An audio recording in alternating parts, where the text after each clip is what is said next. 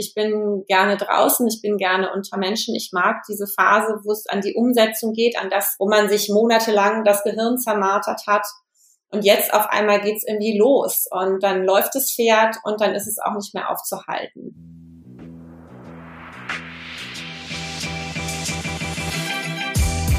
HMS.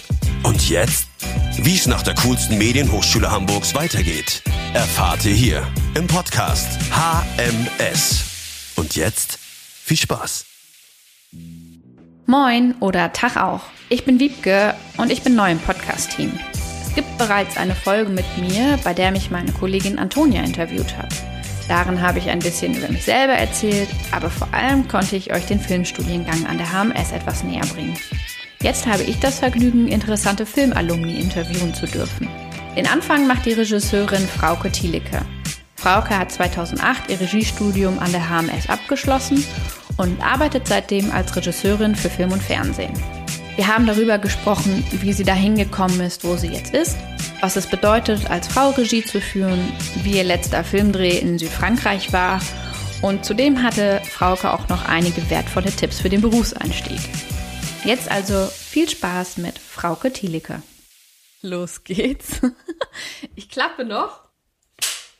Schön. Genau, ich würde einfach mal so starten, dass ich dich vorstelle, weil ich finde es immer selber merkwürdig, sich selber vorzustellen. Es gibt ja viele Vorstellungsrunden.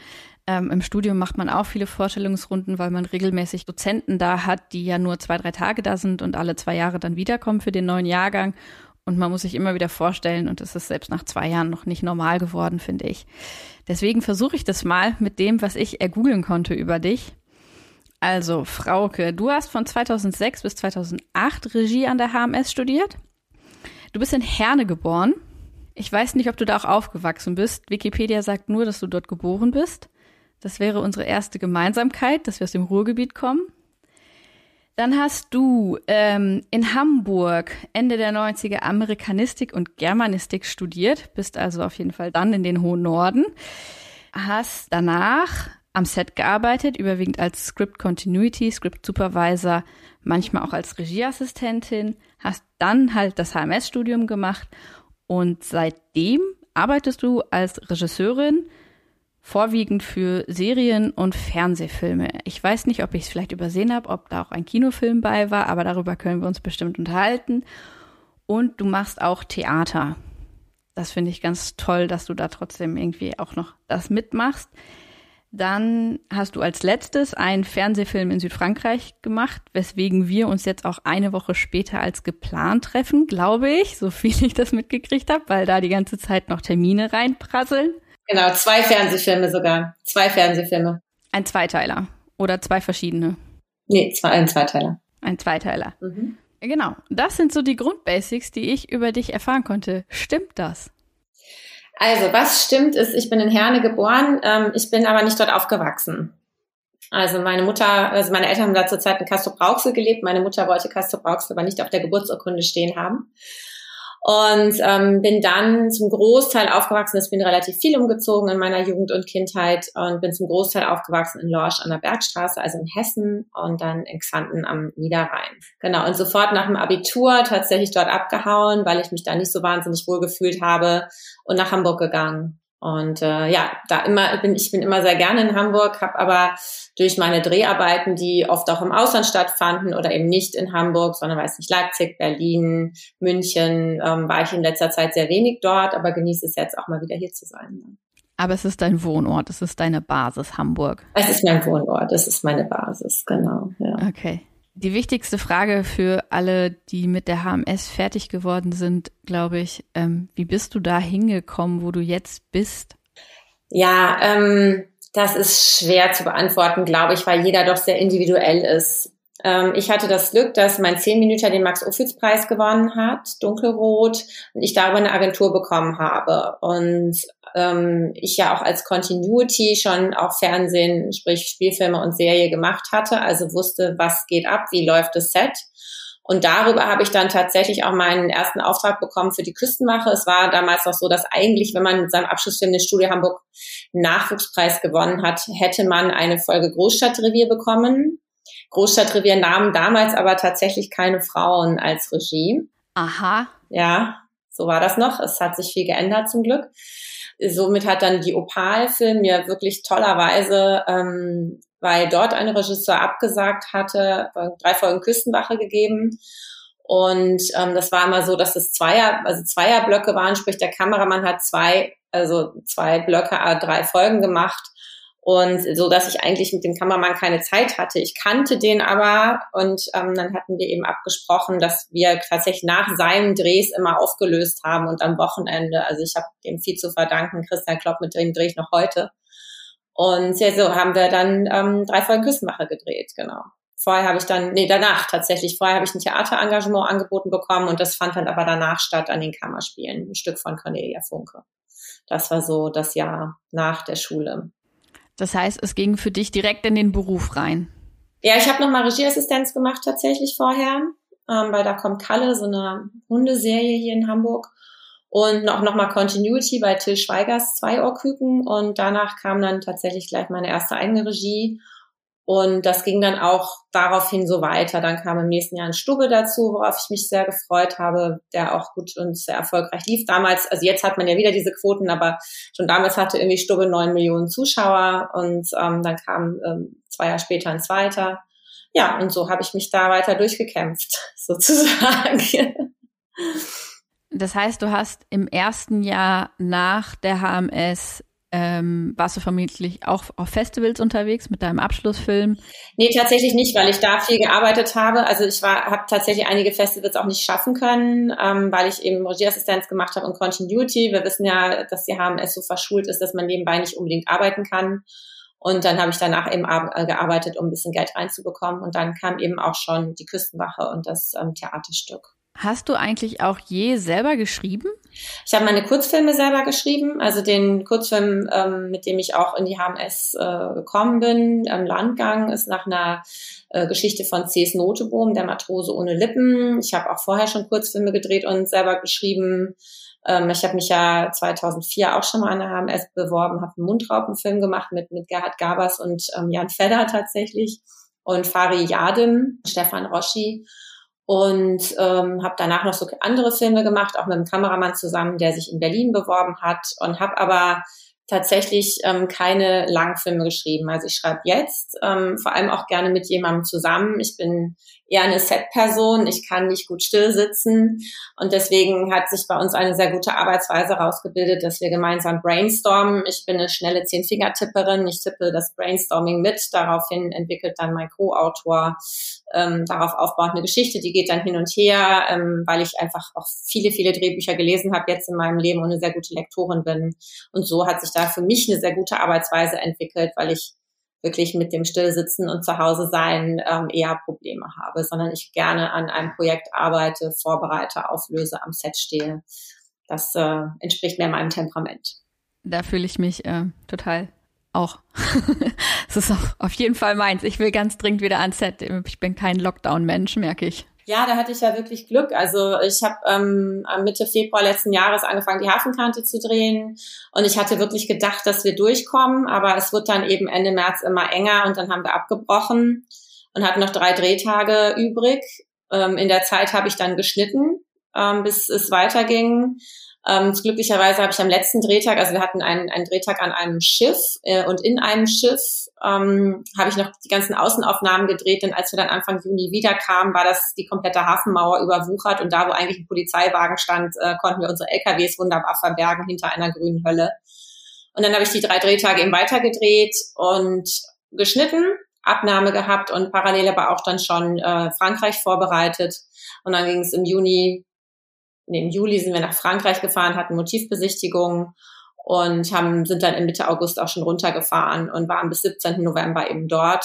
Und ja, bis eigentlich jetzt äh, geht die Postproduktion auch mit Synchron, Musik und ähm, Nachvertonung, Tonmischung. Und ja, ich hatte eigentlich noch nicht so richtig den Lockdown. Also ich hatte wirklich Glück, weil wir durchgedreht haben und in Frankreich wir in einer quasi Quarantänesituation waren.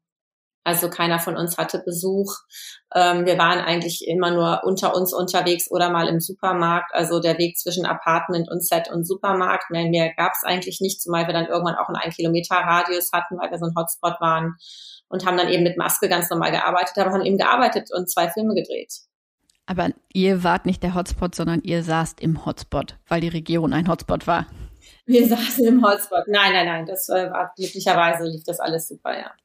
Als Regisseurin bin ich natürlich jetzt neugierig, wie hat sich denn für dich das Arbeiten verändert? Also weil ich habe ja auch meinen Abschlussfilm unter Corona-Bedingungen gedreht und ähm, so unter einer Maske mit Schauspielern zu reden. Ich weiß nicht, musstet ihr eine Maske tragen? Ich finde, das war ein großer Unterschied. Und auch das ganze Remote-Arbeiten, also dass man immer etwas zugeschickt kriegt, dann daraufhin sein Feedback gibt, das geht wieder weg und man nicht gemeinsam in einem Tonstudio oder im Schnittraum immer sitzt, ähm, ist schon, finde ich, eine ganz schön andere Art und Weise des Arbeitens, was es nicht unbedingt leichter macht. Das ist sehr anders. Ich weiß nicht, wie hast du das wahrgenommen?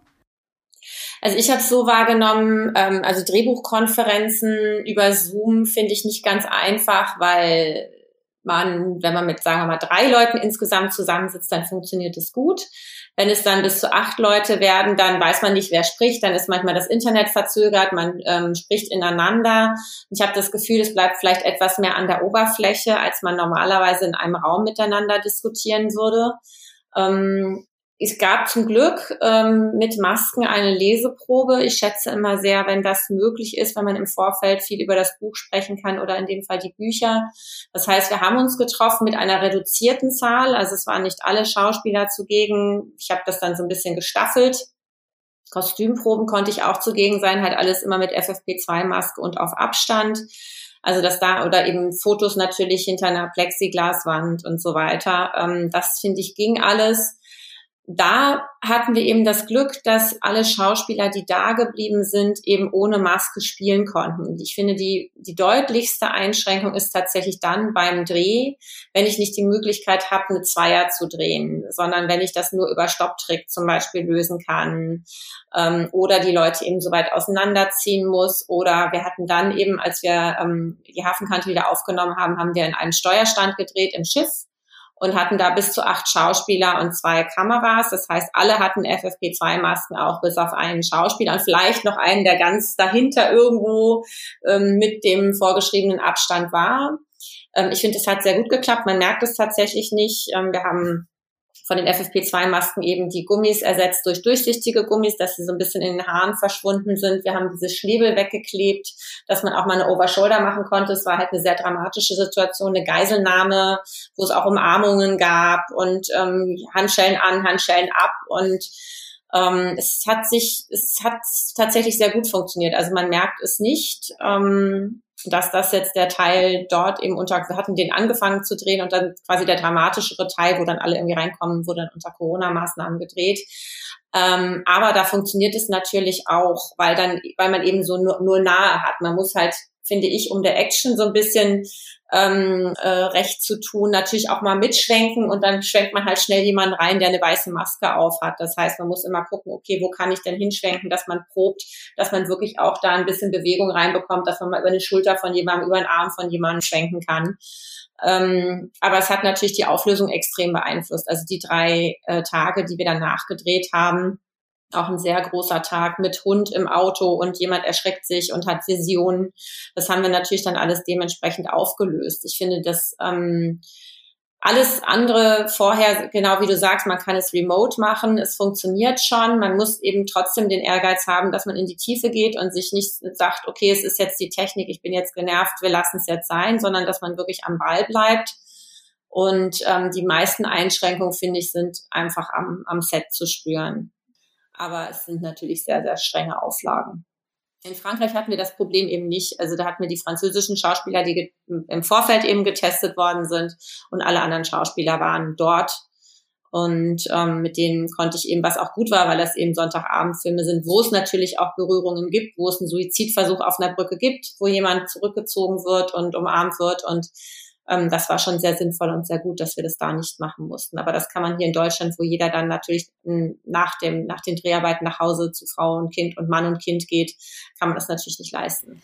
Ja, weil ich finde mal, der emotionale Aspekt ist nicht zu unterschätzen. Also, ob du jemanden in den Arm nehmen kannst nach so einer Szene und entweder irgendwie auffangen oder loben, auch nur, ich, also mir ist jetzt erst aufgefallen, wie viel das bedeutet.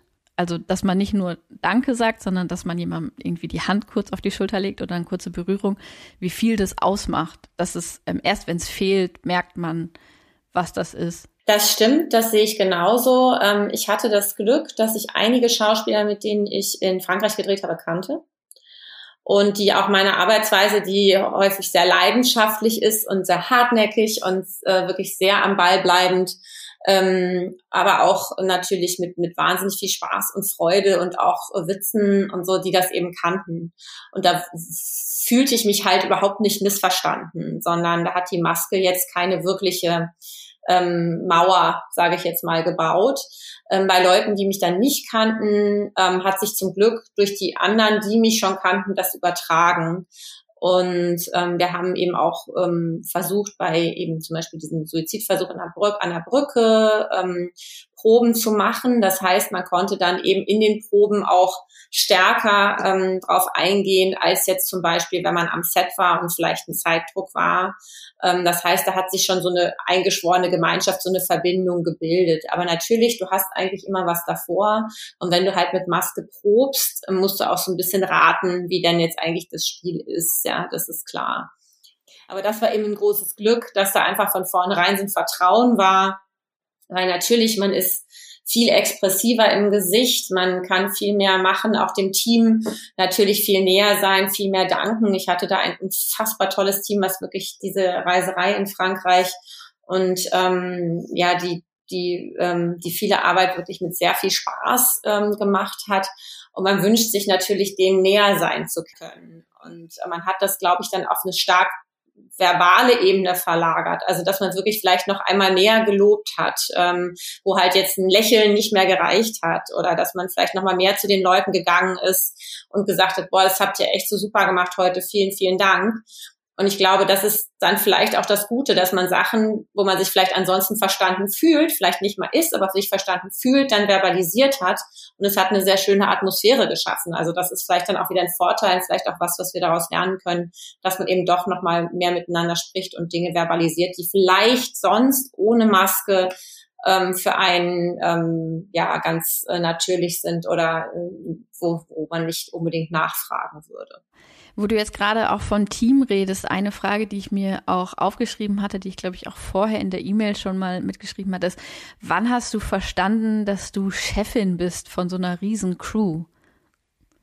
Also wie kommt man damit klar, dass man, ähm, also man wird ja nicht nur an im Studium zur Regie ausgebildet, sondern man kriegt ja auch sehr gut mitgeteilt, dass man irgendwann Verantwortung trägt für, weiß nicht, 20, 30 Menschen.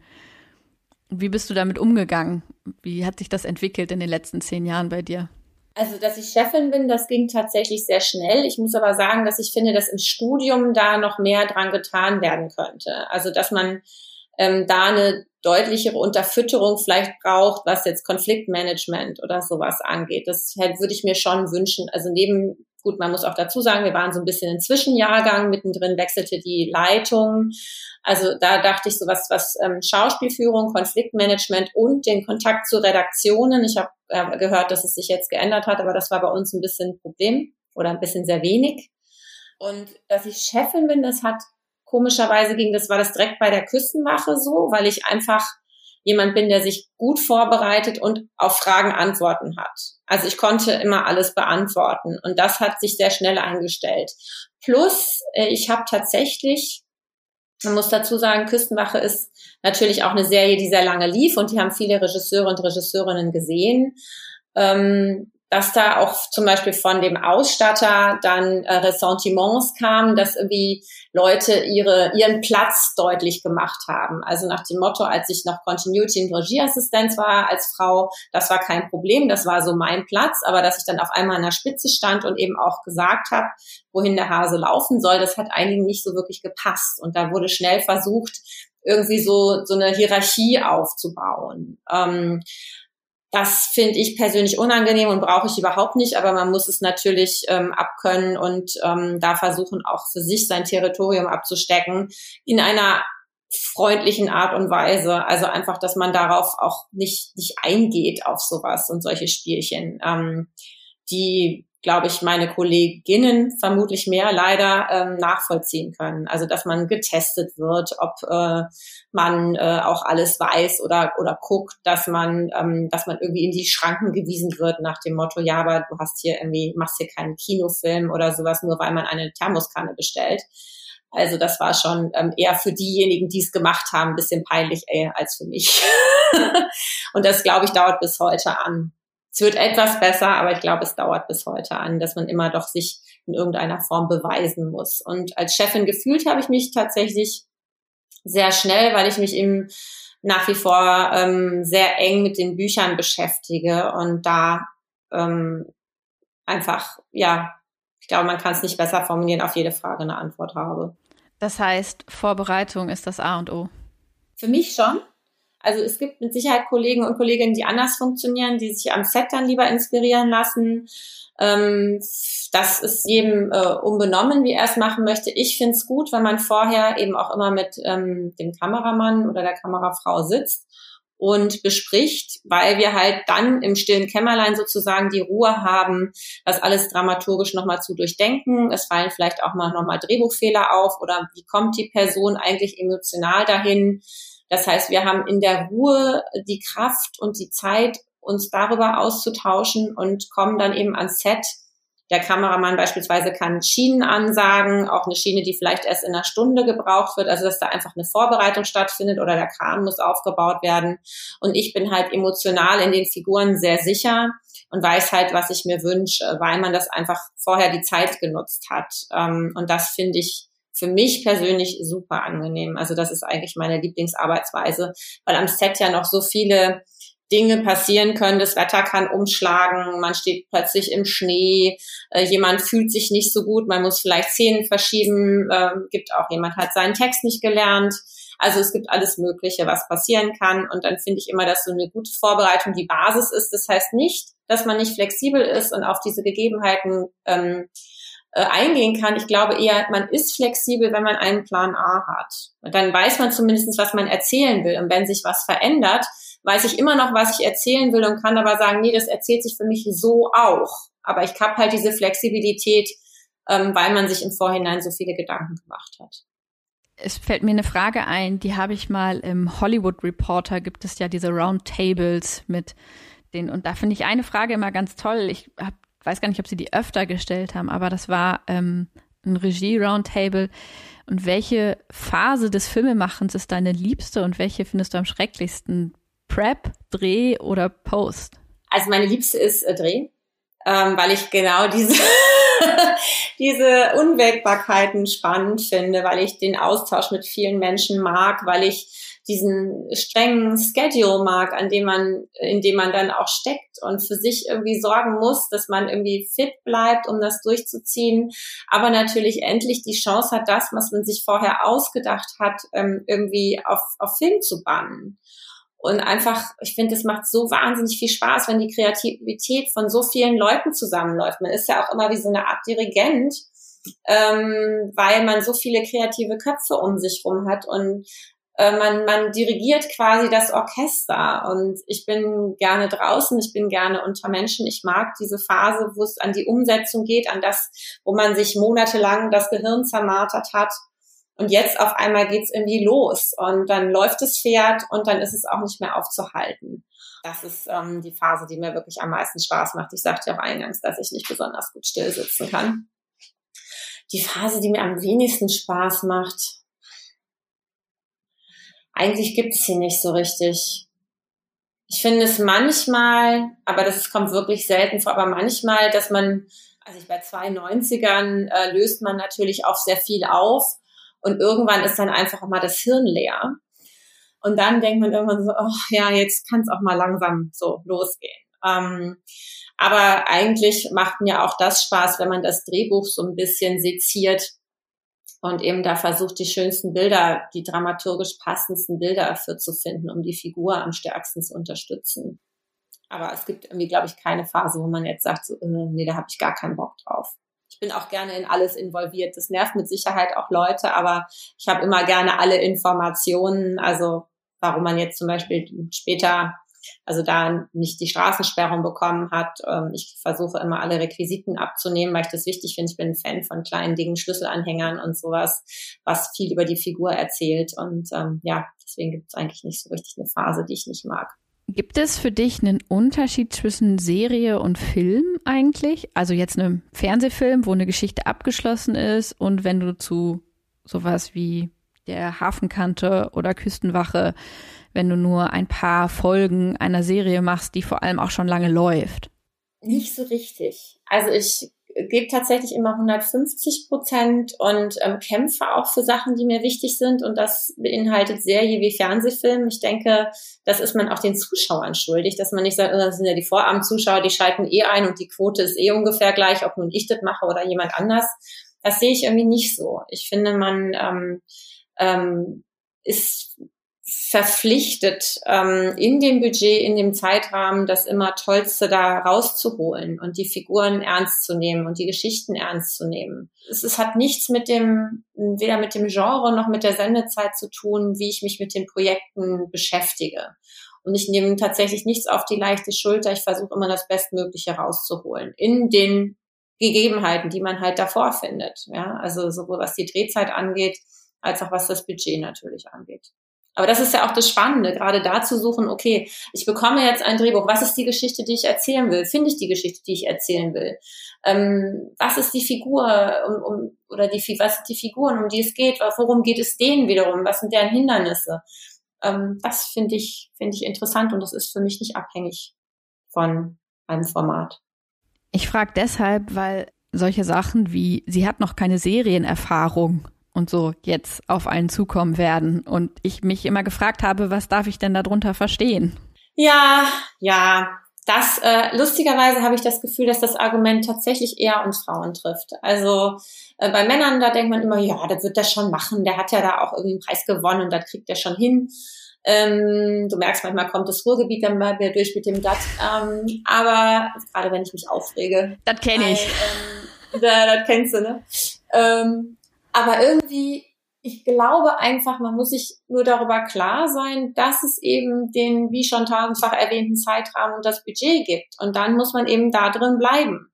Und entweder man traut sich das zu, nimmt vielleicht auch die Sache ein bisschen sportlich, ähm, dass man sagt, ja, das ist auch ein kleiner Sport, das so hinzubekommen und so, dass es eben trotzdem eine tolle Geschichte wird. Oder man möchte das eben nicht machen. Aber dieses Jahr hat noch keine Serienerfahrung. Das ist so traurig und so nicht innovativ und so, ähm, ehrlich gesagt, auch ein bisschen diskriminierend, weil natürlich gibt man sich, wenn man den ersten Job macht, besonders Mühe. Man gibt sich einfach besonders Mühe, was Tolles herzustellen und man will auch nicht den Produzenten verärgern, indem man das Geld aus dem Fenster wirft, ja, sondern man ist sich der Chance ja natürlich auch bewusst, die man da bekommt.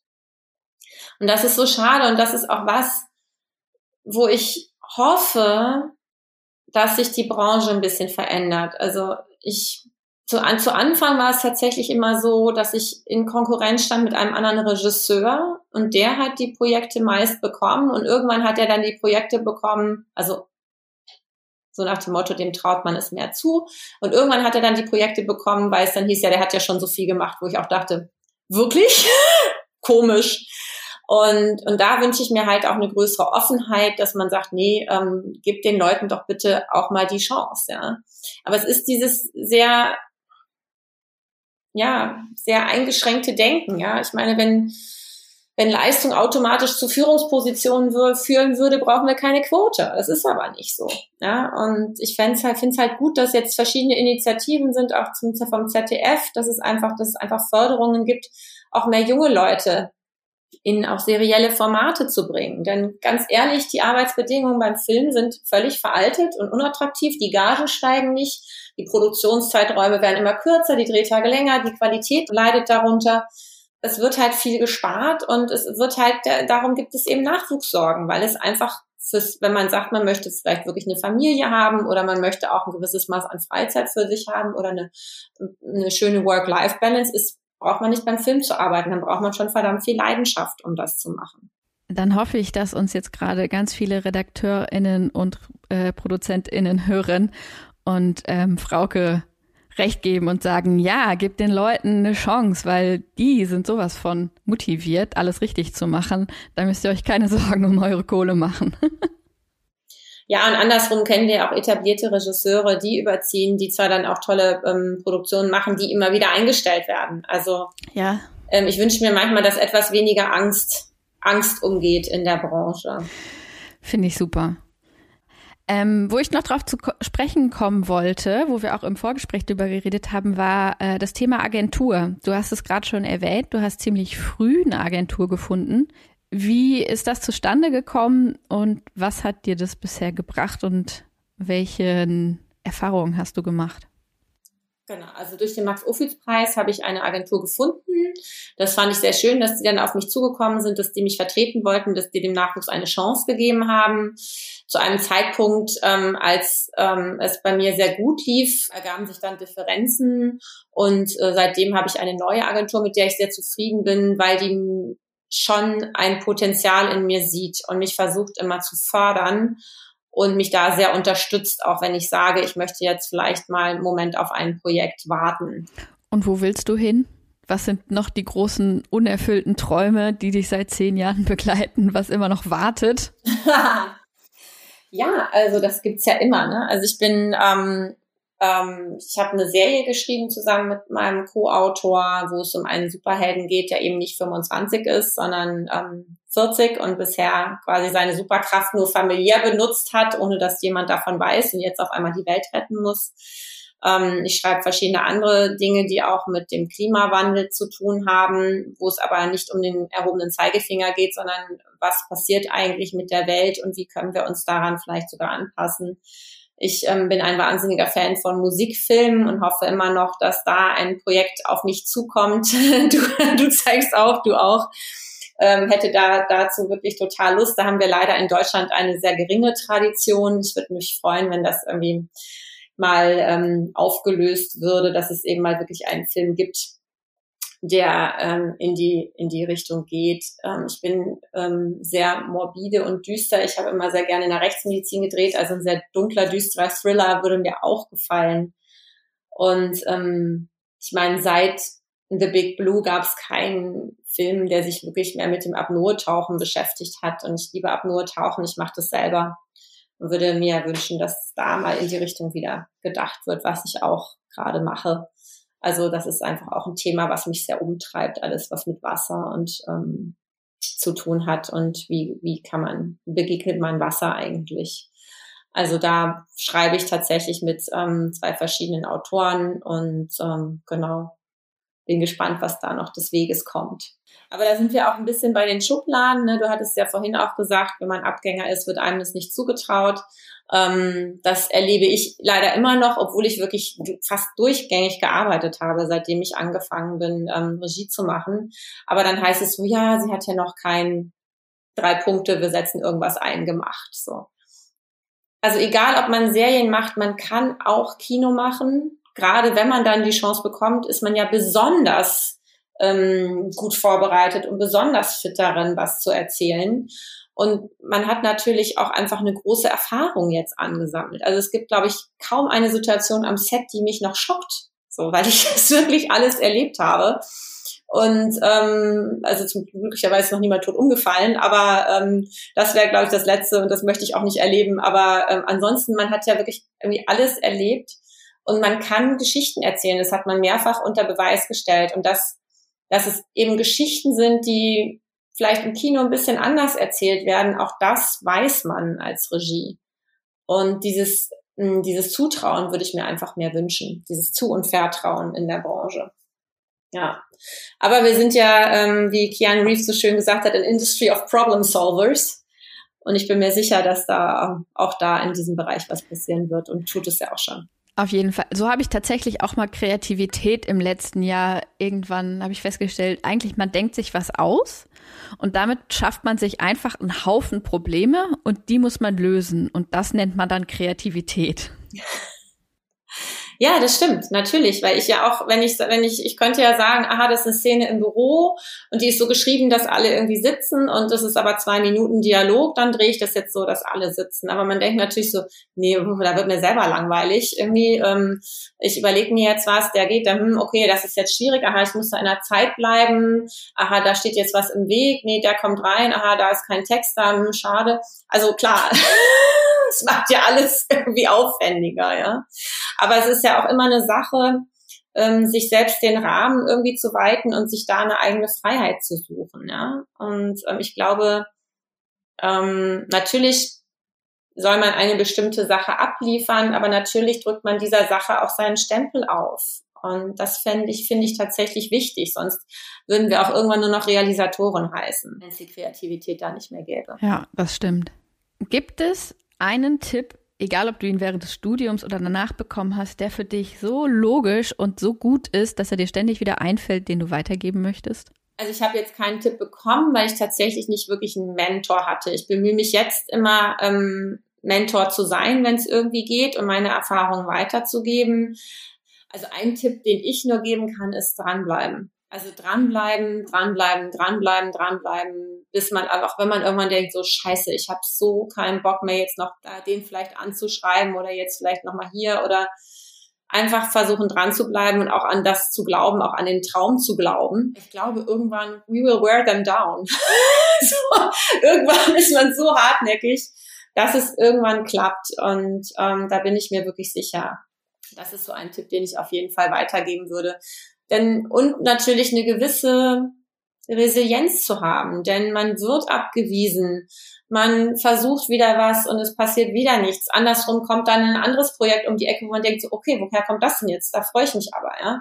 Also ich glaube, dieses Dranbleiben, ähm, eine Frustrationstoleranz zu haben, sich nicht ins Boxhorn jagen zu lassen, immer eine Freundlichkeit auch zu bewahren, weil ich auch, also ich mag lieber sozusagen Projekte machen mit Leuten, die freundlich zueinander sind. Ich halte nichts von äh, Rumschreien am Set oder solchen Dingen, sondern es geht darum, dass man miteinander arbeitet. Ja, gibt es noch einen Tipp?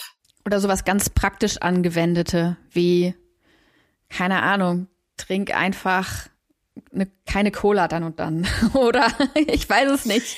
Ich glaube, dass jeder Unterschied. Ich glaube, was ich auch meinen Schauspielstudenten immer sage, man muss wissen, wie man selber gut funktioniert. Ich glaube, das ist ein sehr guter Tipp. Also ich weiß zum Beispiel, dass ich für mich morgens Zeit brauche. Also ich stehe immer so zweieinhalb Stunden, bevor ich abgeholt werde. Gerade wenn es ums Drehen geht, stehe ich auf und meditiere und mache Sport und frühstücke in Ruhe und dusche in Ruhe. Und hier liegt die Betonung auch auf in Ruhe, denn Ruhe hat man dann den ganzen Resttag über nicht mehr. Na, natürlich, klar, weil sobald man am Set ist, geht es los. Ähm, es werden Fragen gestellt und alle Departments wollen was wissen und das ist total richtig.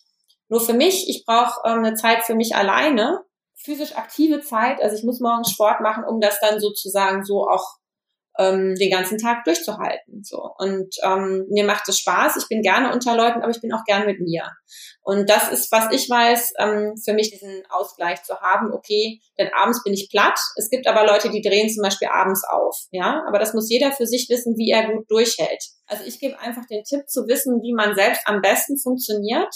Also auch für, für Schauspieler, für Regisseure, für Kameraleute, egal, dass man für sich so ein Toolkit hat, ähm, weil man den ganzen Tag über eben Bestleistungen bringen muss. Auch nach dem Dreh, nach der Drehzeit ist man vielleicht ausgepumpt, ja. Dann geht's aber in den Schneideraum.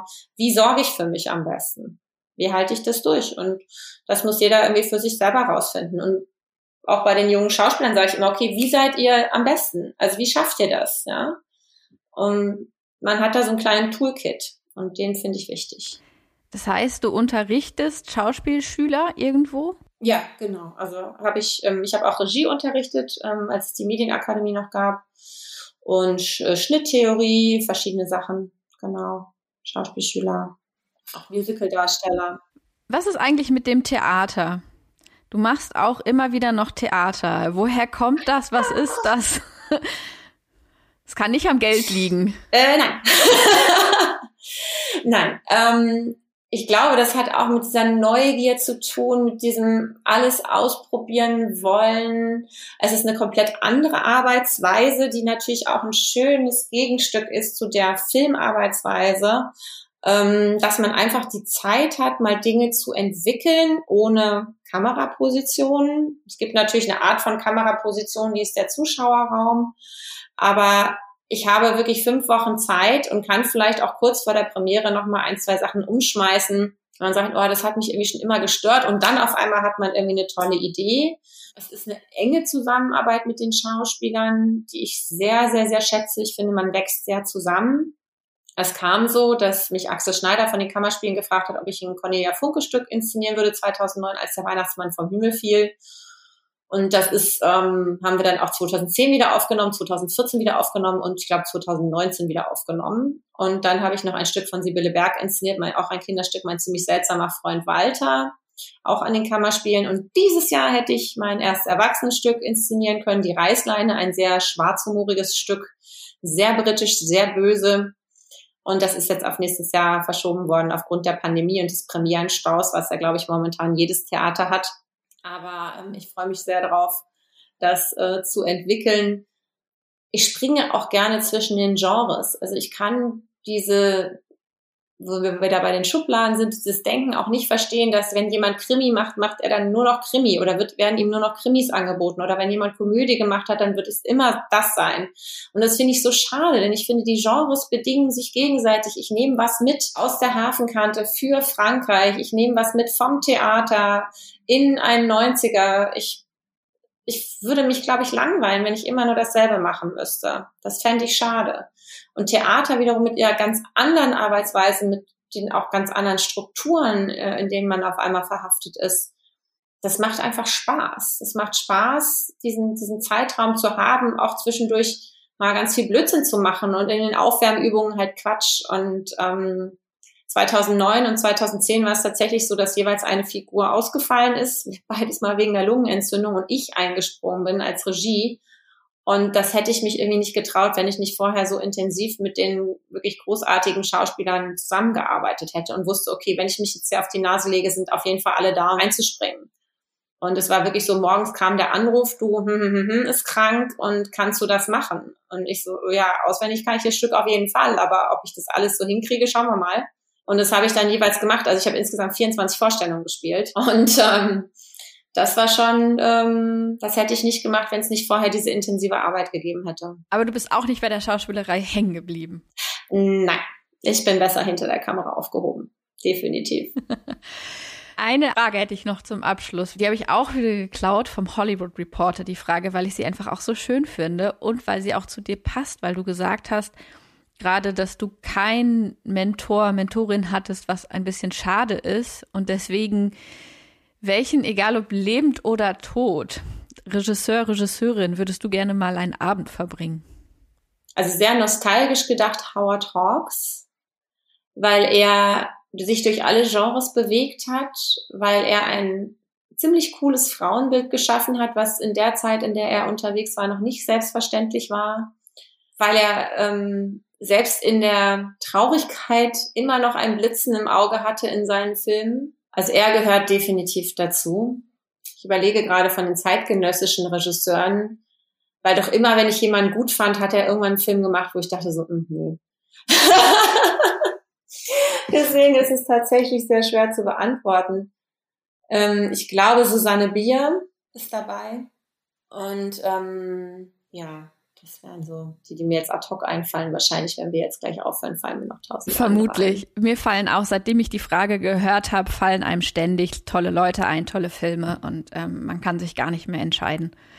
Ich glaube, ich habe alle meine Fragen durch. Ich könnte dich jetzt noch fragen, ob dir deine Assistenzarbeit am Set geholfen hat, aber ich glaube, das ist im Gespräch sehr klar geworden, dass dir die Erfahrung des Zeitmanagements einge, einge, ein, äh, übergegangen ist. Ja, ich empfehle wirklich allen am Set mal zu sein, weil ich glaube, dass man auch großen Respekt dann vor den anderen Gewerken bekommt. Wenn man deren Arbeit entweder mal gemacht hat oder mal sehr genau beobachtet hat, Denn ich finde, über allem sollte auch das Wort Wertschätzung stehen, also auch die Gewerke wertzuschätzen und zu wissen, wie schwierig ist es jetzt zum Beispiel für einen Fokuspuller, hier die Schärfe zu ziehen und eben nicht sauer zu werden, wenn es vielleicht dann dreimal nicht klappt, sondern das eben zu wissen. Und drehen sollte ja nicht nur für die Regie, sondern auch für alle anderen Lebenszeit Gewinn sein. Und ich glaube, wenn man weiß, was andere Leute am Set leisten, dann kann man sich da auch eine gute Wertschätzung bewahren. Ja, ja, das kann ich sehr gut nachvollziehen. Ja, vielen Dank für diese Stunde mit dir. Sehr gerne. Ich danke dir, dass du dir die Zeit genommen hast. Wirklich, war schön. Ja, vielen Dank.